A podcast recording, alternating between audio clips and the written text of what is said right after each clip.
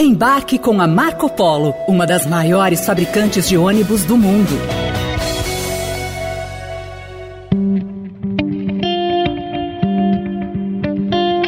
Eu agora estou sendo crucificado no Brasil por um presente que eu não recebi. Esse é um presente para. Esse é um presente do príncipe regente da Arábia Saudita. Estou aqui há 17 anos, nunca, nunca participei de uma, uma situação parecida, não. Entregue uh, o conjunto de, de joias à Secretaria-Geral da Presidência da República, que é a real titular desse patrimônio. É uma, essa é uma possibilidade concreta de nós, a partir desta regra, construirmos uma base fiscal sólida para o Estado brasileiro. É disso que se trata.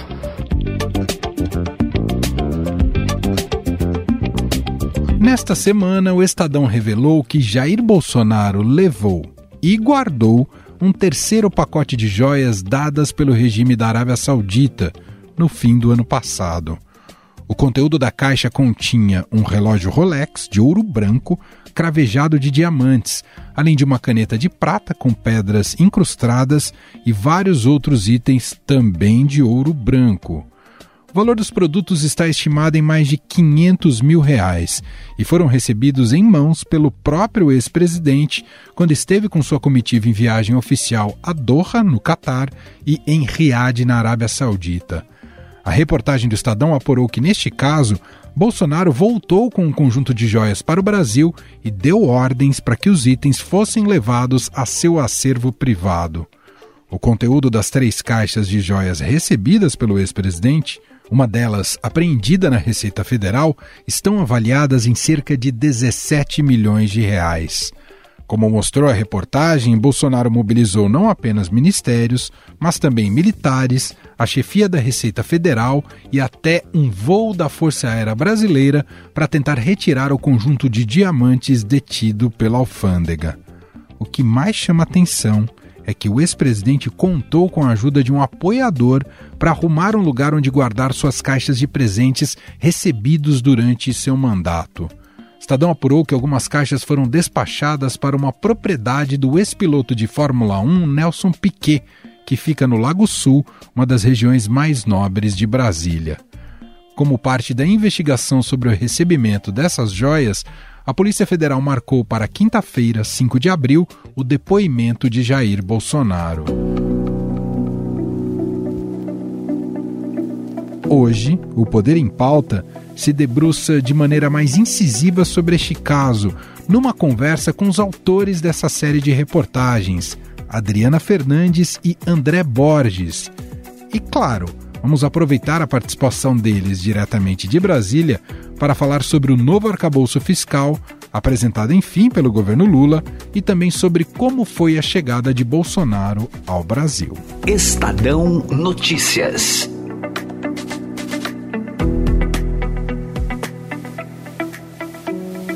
Muito bem, Poder em Pauta especial de hoje, com um time diferente e com um time que tem trazido à tona uma das histórias mais impressionantes sobre o governo Bolsonaro e sobre como agiu o presidente Jair Bolsonaro e utilizando da estrutura do governo federal para se beneficiar com joias das Arábias. Algo que tem tido desdobramentos e a gente, claro, vai acompanhar também já tem acompanhado e vai acompanhar daqui para frente os desdobramentos jurídicos e o que isso pode complicar futuramente o presidente. Mas a gente quer conhecer um pouco mais dos bastidores da apuração e todos os detalhes de como é que foi trazer essa história à tona.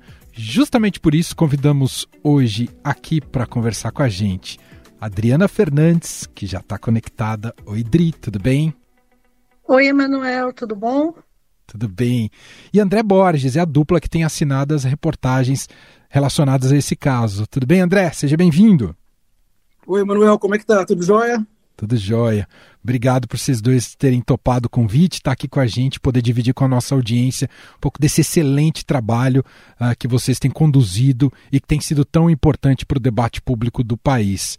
Primeira coisa que eu queria ouvir, uma curiosidade minha, é, a primeira reportagem, se eu não me engano, vocês publicaram no dia 3 de março de 2023. Não sei se eu estou errado na cronologia.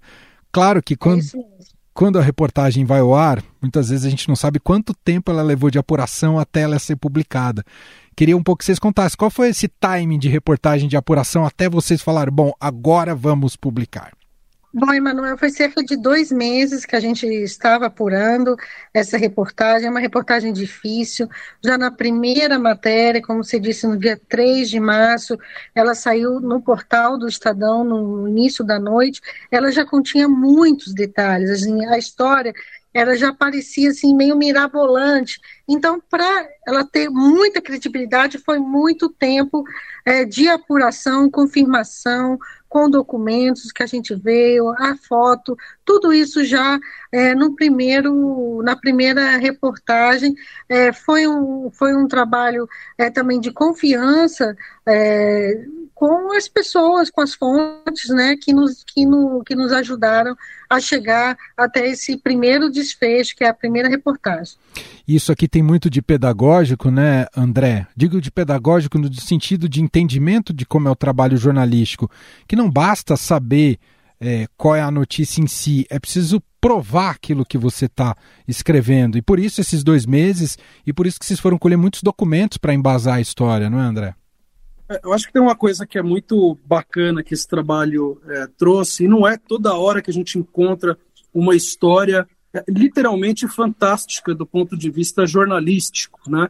É, e, e, nesse percurso todo, Manuel, eu e a Adriana teve momentos que chegaram informações a nós é, e, e, que depois a gente foi confirmar isso oficialmente com documentos que a gente até duvidava de coisas tão absurdas de atos tão assim mirabolantes para conseguir colocar as mãos nas joias, atos do presidente Jair Bolsonaro, atos dele junto aos seus ministérios, junto a ministros, é, junto a militares, é, com acionamento de aviões da FAB, para fazer voo na última semana de governo. A gente, por um lado, assim, a gente parecia que estava envolvido num roteiro é, de novela, sabe? É, vendo cenas do próximo capítulo, e, mas a todo instante, e isso instiga muito dentro do trabalho jornalístico, mas a todo instante buscando formas de comprovar, de realmente é, poder checar é, e confirmar a, as informações. É, depois desse tempo todo tentando, e aí só uma curiosidade bacana de também de dividir, teve uma, uma etapa, nem tudo vem fácil, né? Um trabalho desse é difícil, mas uma coisa que eu acho que é bacana dividir com quem escuta a gente, a gente chegou a acionar no meio da apuração, é o recurso da lei de acesso à informação, por exemplo, da LAI, né? porque estava muito difícil confirmar certas coisas. É, e, e, vamos tentar pela LAI. E assim, abrindo aqui com os colegas, não vinha pela LAI. É uma dificuldade muito grande. Né? Então, teve um trabalho muito grande é, de fontes é, realmente cruciais para que essa história é, virasse é, e a gente conseguisse trazer é, desde documentos, como declarações, como fotos, e quem teve oportunidade e tiver curiosidade, quem não fez isso no dia, de ler as matérias, né, Adriana? Acho que isso foi uma coisa muito legal. É, é, quem viu os vídeos depois que a TV exibiu, teve meio que um revival, sabe? Já está tudo escrito. Poxa, eu li isso, sabe? É, é como se você tivesse lido um livro e depois fizeram um filme daquele livro. Isso deixou a gente muito feliz, é, é, porque conseguimos ali, a gente está no material impresso, claro que com recurso de internet, mas que foi possível é, descrever nos detalhes o que aconteceu, né? E que continua, né? Sem dúvida.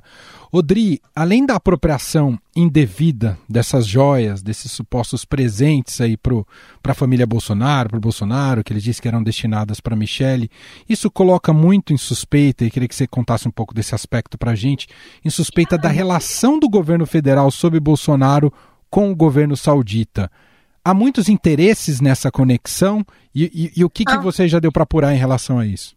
Há muitos interesses, isso fica evidente né, na, na, na nossa apuração e tem muita coisa ainda para esclarecer. E essa, esse fio do, do negócio, né, afinal, por que os sauditas estão deram tantos presentes e tão valiosos? Isso é uma linha é, de investigação que estamos é, tocando e, e, e, muito importante. Há uma certa confusão, é, logo no início da, da, nossa reportagem, em relação à refinaria né, da Bahia, que foi comprada pelos Emirados Árabes. Não é o caso de Saudita, na Arábia Saudita. Mas é, isso acabou é, sendo difundido, mas o, a refinaria comprada no governo, vendida no governo Bolsonaro, foi para os Emirados Árabes e não para a Arábia Saudita. Mas esses negócios no mundo, ali naquela região foram foco de muita atenção do governo Bolsonaro e, e da, sua, de, do seu, do, da sua família é, também, e está tá sendo acompanhado na, nas nossas investigações, estão sendo acompanha, é, acompanhados na nossa investigação. Eu queria voltar um pouco à sua pergunta inicial. Sim. É, que eu queria contar um pouco aqui, que quando a gente é, chegou ao momento em que temos, os, temos todos os documentos que podem, que podem nos subsidiar, nos dar bastante segurança para a publicação da matéria, e quando é, foi um momento que o próprio André fala assim, é aquele momento muito raro no jornalismo, que é quando você diz parem as máquinas. E foi, e foi é, é, uma lembrança de um jornalista mais antigo, que o jornal que roda que roda em máquinas, né, o jornal de papel, mas foi esse sentimento que a gente teve naquele momento em que a gente saiu uhum. e viu a matéria está pronta e parem as máquinas, e foi exatamente isso que aconteceu. E ela foi tão impactante que minutos depois dela estar tá no ar, no portal do Estadão, ou seja, na internet, pelo meio digital, foi uma explosão muito rápida, muito né? A notícia viralizou nos meios de comunicação, de forma, nos outros meios, nossos concorrentes, né, no, no, na, na, mídia, é, não só nas redes sociais, mas com os nossos concorrentes, foi algo muito impactante que há muito tempo eu não via no jornalismo brasileiro. Sem dúvida. E ela tem um caráter simbólico, é, o, o, o, André falou, não sei se você usou o termo extraordinário, não lembro qual adjetivo você usou exatamente, André, mas tem um, caráter fantástico, é, né? fantástico, isso, fantástico. Então tem e, e é simbólico porque a gente acompanhou um governo com tantos problemas de gestão e com tantos elementos em que a, a questão pública não foi colocada como prioridade, a sociedade não foi colocada como primeiro plano, governo que estava é, dirigido para os próprios interesses, em muitos casos, e a gente observou vários episódios ao longo dos quatro anos do governo Bolsonaro, que quando veio a história de vocês, parece um quase um fechamento. Não, ainda pode surgir muitas coisas sobre o governo Bolsonaro, mas é quase um fechamento fantástico sobre essa lógica de como operou o governo Bolsonaro. Quer dizer, uma história que diz muito sobre como foi que o Bolsonaro encarou o papel de presidente da República. Você não acha, André? Eu acho que sim. É, é, basta a gente. Acho que isso fica ilustrado bastante com cenas. Você imagina que um presidente da República, dois dias antes de acabar o mandato, dá uma ordem para o seu ajudante pessoal despachar um militar dentro de um avião da Força Aérea Brasileira à tarde, no meio da semana. Esta pessoa chega seis horas da tarde no aeroporto de Guarulhos, sem aviso prévio, com um celular na mão, mostrando um documento digital para um agente da Receita Federal e dizendo: Eu vim buscar uma joia. E venho em nome do presidente da República há dois dias de acabar o mandato. Né? No dia seguinte, a gente saberia o Bolsonaro iria embora para os Estados Unidos. Né? Então, isso parece é roteiro mesmo, né? Assim, é, André, gente... tem a frase, repete a frase, tem a frase em que diz não pode ficar para o próximo governo. Exato. Né? Tem essa frase, essa frase é isso. muito emblemática. Exato, exato. É, ele diz isso, né? Nós escrevemos isso na matéria quando a gente conta essa história é, é, é, ali com né, é, diretamente dessa forma, construindo toda essa cena no jornal, e depois as pessoas veem, que a gente coloca essa frase ali, né? Não pode ficar nada para o outro governo. Né? Portanto, isso aqui faz parte da passagem, né? não pode ter nada do antigo para o próximo, tem que tirar tudo, tem que levar. Era uma ordem, ele leva isso e está dito, as pessoas ouvem, né? depois a imagem que foi, é, que foi a público, que foi divulgada. Então, é realmente um roteiro de um modo de se comportar e de se apropriar. Né? Eu acho que aqui, Emanuel, por exemplo, a, a Polícia Federal já tem falado indicado, e os juristas, todos os juristas que têm acompanhado esse caso, e especialistas já têm dito, há flagrante crime de peculato. Essa palavra é uma palavra estranha, mas é que nada mais é do que um funcionário público, e seja ele um presidente da República, seja ele qual for a função pública, ele usa do cargo dele para ele se apropriar de um bem. Né? Ele usa da função pública para se apropriar irregularmente, para pegar, para tomar para si. Né? E sobre isso não há nenhuma dúvida. Bolsonaro, se a gente for resumir rapidamente em três atos, um, ele recebe um item, uma caixa de mais ou menos um milhão de reais em joias e não foi declarada. Ele recebe, essa ficou com ele. Essa entrei regularmente na, na, na bagagem do ex-ministro Bento Albuquerque, de Minas Energia. Ele não contou que ele estava com uma caixa de presentes que ele tinha passado sem declarar. Tá aí, crime cabal, inegável e irrefutável. Né? A outra caixa que a gente revelou mais recentemente agora, que ele foi lá, não, essa eu declarei, mas ele incorpora já diretamente para o acervo privado. Valor da caixa, pelo menos 500 mil reais. Né? Agora, isso fala, a gente está falando de coisas que declarou, não declarou. Agora, tirando aquela de 16 milhões, que ele já reconheceu, Bolsonaro reconheceu que era para Michele, tá? Não há mais dúvida sobre isso. Bolsonaro já reconheceu que era para Michele. Essa ele não só, é, o governo dele tenta entrar e não consegue, mas ele não só tenta retirar, como ele arma toda essa estrutura todas essas ações, usando o poder nas horas finais do seu mandato, usando o poder do Estado para praticar um ato irregular, um ato ilegal. Uhum. É disso que se trata. Eu acho que agora a justiça tem bastante trabalho pela frente, né? A gente vai ver essa próxima fase, é, mas não faltam provas, Emanuel, esse é o ponto. É, o trabalho de vocês traz muita riqueza de detalhes sobre toda a história.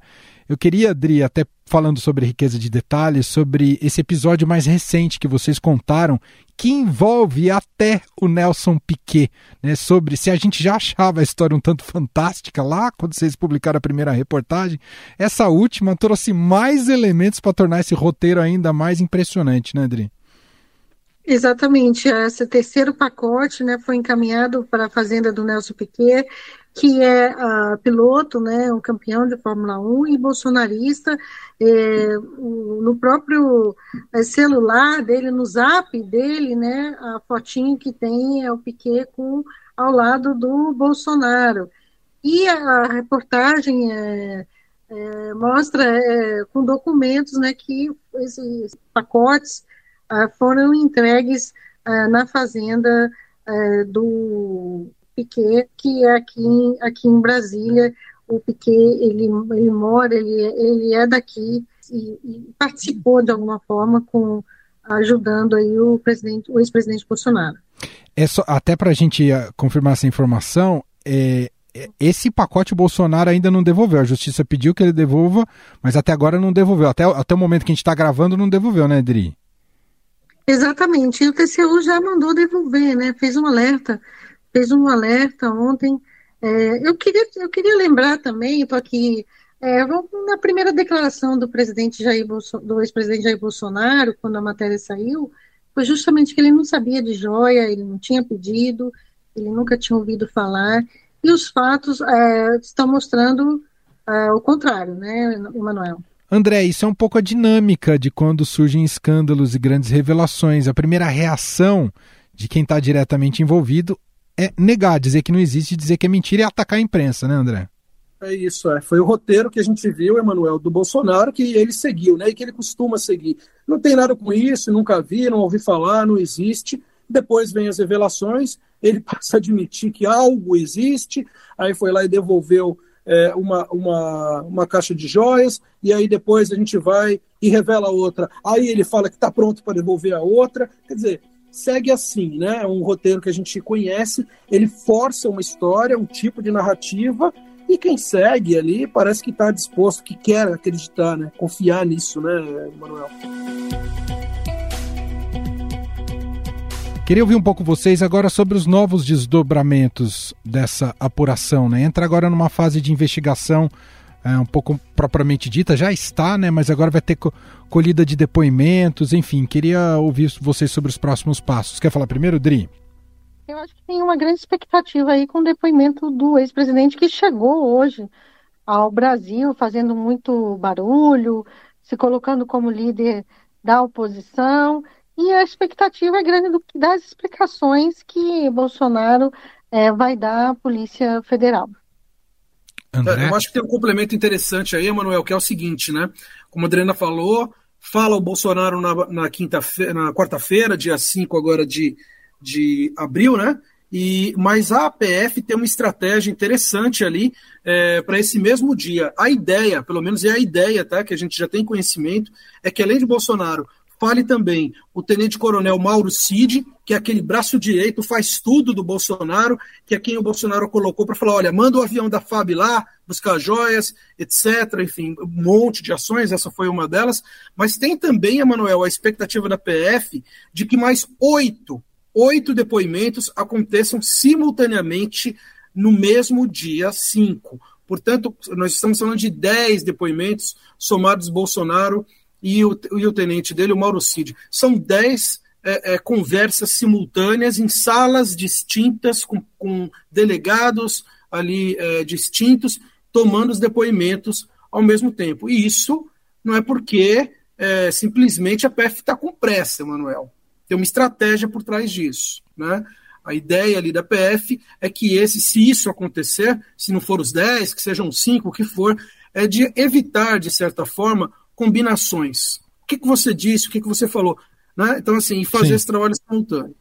É isso. Então, é, a, a PF está tomando medidas também para evitar possíveis conluios, formações de versões e tal. É claro que até lá eles podem até combinar alguma coisa, mas existem formas de perguntas serem feitas que no momento ali do embate a coisa pode se enrolar se alguém quiser contar algo diferente, viu, Emanuel? Perfeito. Bom, vamos seguir acompanhando André Borges e a Adriana Fernandes seguirão em cima dessa história, de todos os desdobramentos, das investigações e o quanto isso poderá complicar juridicamente o presidente Jair Bolsonaro, seja do ponto de vista político, dele se tornar inelegível, também até do ponto de vista criminal. Tem, é mais uma frente que traz é, dificuldades aí para o ex-presidente Jair Bolsonaro. Como a gente está aqui tradicionalmente num segmento do Estadão Notícias, o Poder em Pauta, que a gente olha muito também para os fatos relevantes da semana, e esse evidentemente é um dos fatos relevantes da semana, quero aproveitar a participação de vocês dois hoje por aqui, só para colher de cada um algo muito relacionado ao factual também uh, dos últimos dias. Primeiro ouvir você, Dri, que é a maior jornalista de economia deste país, um pouco sobre as impressões da apresentação, da grande expectativa gerada para a apresentação desse novo arcabouço fiscal pelo ministro da Fazenda e sua equipe. Enfim, qual que, até aqui, o que, que você pode dizer para a gente sobre esse arcabouço fiscal? Caiu bem, não caiu bem? Enfim, conta tudo, Adriana. Bom, Emanuel, o ministro Haddad ele apresentou um desenho, né? Não há ainda o texto legal, isso ainda vai demorar mais um pouco, deixou claro o ministro. Foi uma entrevista muito longa.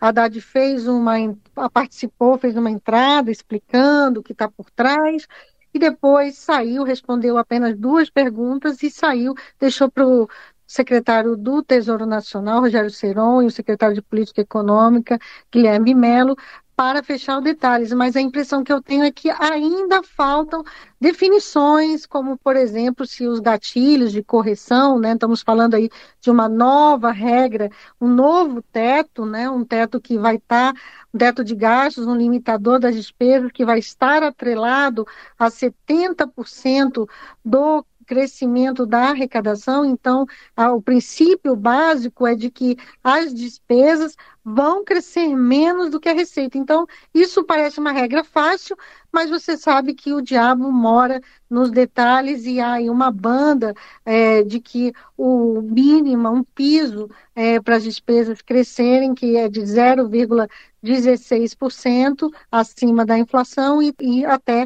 2,5% uh, por cento. É, são regras ainda que está tá todo mundo digerindo, sabe, para saber o impacto. Tem sim reações positivas do ponto de uma regra mais simples, mas também a gente vê aí no mercado financeiro os investidores cobrando uma regra de despesas mais dura que sinalize uh, uma correção uh, de gasto. Essa regra ela tem metas de superávit, elas já estão definidas nos quatro anos, 2023, 2024, 2025 e no último ano do governo Bolsonaro, do governo Lula, falamos tanto aí de governo Bolsonaro, no governo Lula, é, mas ainda tem, tem muito detalhe para frente, tem são essas sinalizações, sinalizações de que o investimento vai ter espaço, e a expectativa no Congresso, o Congresso vai, vai mudar, mas o texto legal ainda é, não, não, não, não é conhecido, vai demorar, vai ter umas explicações. Uma fala que me chamou bastante atenção é, da ministra do Planejamento, Simone Tebet, que é ao lado do Haddad, disse, como, é, disse claramente, é uma regra crível, e fiscalmente responsável que vai colocar uma trajetória de sustentabilidade, mas pensando também nas políticas públicas, nas políticas uh, sociais de investimento, e eu acho que é isso que está na, na cabeça do governo, pisar um, um pé na, no, no, na necessidade né, de, de atender as políticas públicas. O, o governo falou ali muito na entrevista de recuperação desse passivo, né? E maior eficiência de gastos. Eu, eu como repórter, já ouvi muito isso. É, é bom esperar a prática, né? Porque nessas horas em, de mudança de regra, e eu já acompanhei várias, é, é, há muito, muitos compromissos assumidos, mas é, não é fácil é, trazer mais eficiência para o gasto, é, transferir despesas. O ministro, da, o ministro da Fazenda ele anunciou que ter, terão novas medidas que vão garantir entre 100 e 150 bilhões de reais para aumentar a arrecadação, que ele vai é, eliminar os jabutis, né, que ele chamou de jabutis, que são é, tributários. Então, tem muita coisa ainda pela, pela frente é, para a gente conhecer. Entendi. Não, muitos desdobramentos também nesse segmento, entender como isso vai ser digerido. Acho que você usou a palavra certa e tem toda etapa do Congresso Nacional que a gente sabe que é bastante custosa e demorada também. Bom, André, e também vou pedir para você um relato também de algo que você foi acompanhar recentemente, sobre que você nesta quinta-feira acordou na alta madrugada brasiliense para ir acompanhar um pouco como foi a chegada do presidente Jair Bolsonaro. E aí, muita emoção nessa chegada, André? É, eu queria que tivesse tido mais, viu? Teve muita não, confesso. Bom, desde as 5 horas da manhã no aeroporto de Brasília, esperando a, a chegada do Bolsonaro, o que a gente viu é, ali, na verdade, foram, tinham mais ou menos 500, 600 pessoas, viu, Emanuel? É, é, eleitores ali, apoiadores, né? De, de Bolsonaro, esperaram, aí chegava a informação, ele chegou, outro, não, ainda não, aí, ele vai sair por aqui, não vai, é por lá, uma confusão danada, ninguém é, é, dizia, sabia ao certo por onde ia sair, aí alguém chegou e falou, ele já foi embora, os outros, é mentira, quase tem confusão no meio, não queriam acreditar que o candidato deles, o, o ex-presidente ali, é, teria saído por fora. O fato é que saiu, foi embora, depois se reuniu junto ali com os parlamentares do partido dele, o PL, Michele Bolsonaro, Valdemar Costa Neto e tal, toda a cúpula é, é, do partido, e essa é a expectativa agora, né? Quer dizer, o que o Bolsonaro trouxe na bagagem, a gente não viu dessa vez, mas a gente sabe e espera que ele tenha trazido explicação para tanta coisa, para tanto problema, para tanto ato irregular que ele e toda a comitiva do governo dele cometeram nos escândalos das joias. Já revelamos muita história sobre isso, tem aí uma penca de explicações que ele vai ter que dar e certamente vem mais coisas, vem mais revelações pela frente aí, viu, Emanuel? Perfeito.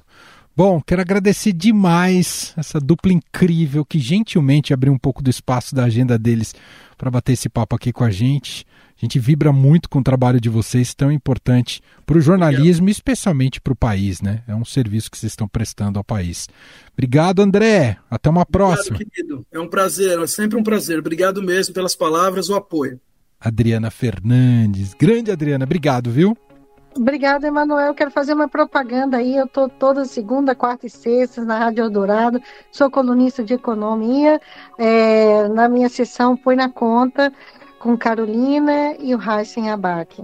Vale muito acompanhar, é isso. Além aqui do podcast, que eventualmente ela está fixo, tem essa agenda dentro da Rádio Dourada. Adorei a propaganda. Sou suspeito, mas adorei a propaganda. Obrigado, Meu gente. chefe, né? um abraço para vocês. Um abraço. Um abraço. Estadão Notícias.